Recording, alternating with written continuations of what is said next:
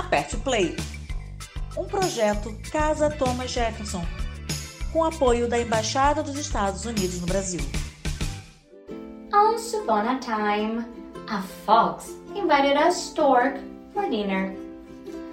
Wanting to play a prank on his guest, the fox served the stork some soup on a flat dish, not on a soup plate. Naturally, the fox managed to have all his soup without any difficulty. The poor stork, though, with her very long beak, could barely sip her serving. As a result, the stork went back home starving, pretending to sound worried. The fox asked his guest if there was anything wrong with the soup, but the stork refrained from making any comment whatsoever. As she was leaving, the stork thanked her host for the invitation and insisted on having him come round for dinner the next day.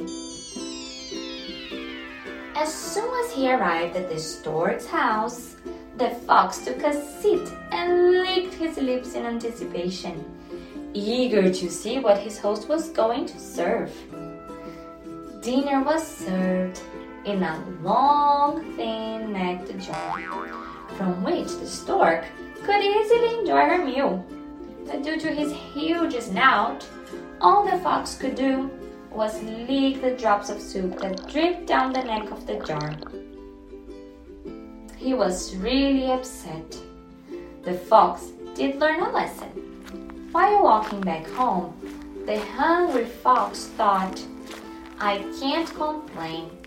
After all, she was rude to me, but I was rude to her first.